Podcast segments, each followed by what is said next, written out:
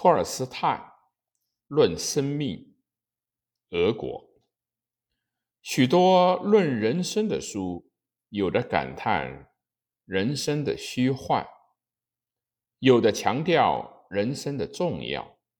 归根到底，诚如日本作家芥川龙之介所说：“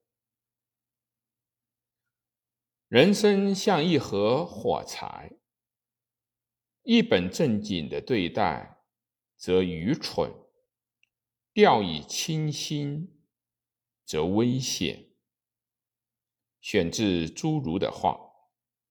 那么，托尔斯泰这位俄国的世界文豪，对应如何度过人生这个课题，做了什么结论呢？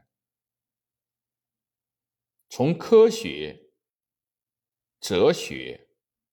走向宗教，战争与和平，一八六九，安娜·卡列尼娜，一八七六年发表以后，托尔斯泰对生的意义和对死的恐惧，在思想上产生了困惑，曾求救于科学和哲学，但没有得到解答。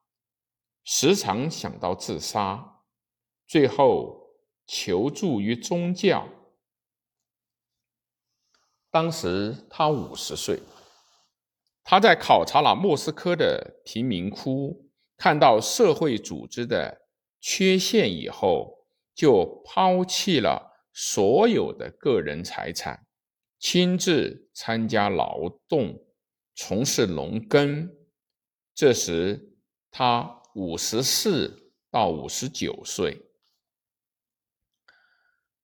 论生命是托尔斯泰五十八九岁时所写的论文，即那部反对性爱、宣扬禁欲的小说《克莱采奏鸣曲》早三年而撰写而成，最初发表于日内瓦。本书第一次在俄国发表，是在托尔斯泰逝世前四年的1906年。人的最高能力是理性，而理性不发达的成人不能懂得自己和人类生的意义，所以这样的人就不能作为人而生活。人类要想得到幸福，就必须使自己的动物性服从于理性意识。真正的爱，只有当人们理解了他的动物性躯体的幸福根本不存在时，爱才能够开始。托尔斯泰的根本思想，他认为使动物性的要求，也就是本能。和欲望对立于理性，并根据理性来证实。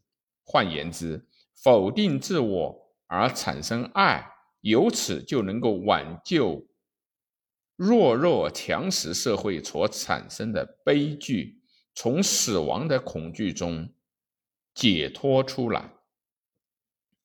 世上有的父母对自己的孩子亲切，而对别人的孩子冷淡。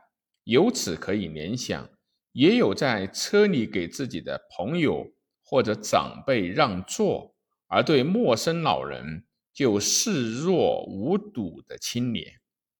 这种爱难道不是动物性的吗？利己的和主观的爱吗？然而，关于爱，如托尔斯泰所说，也有理性和客观的爱。这就是人类之爱吧。耶稣基督教育去爱自己最恨的敌人，认为这是人类的本能。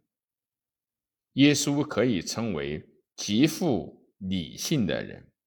耶稣的博爱正是托尔斯泰的根本思想。爱可以解决人生的一切矛盾。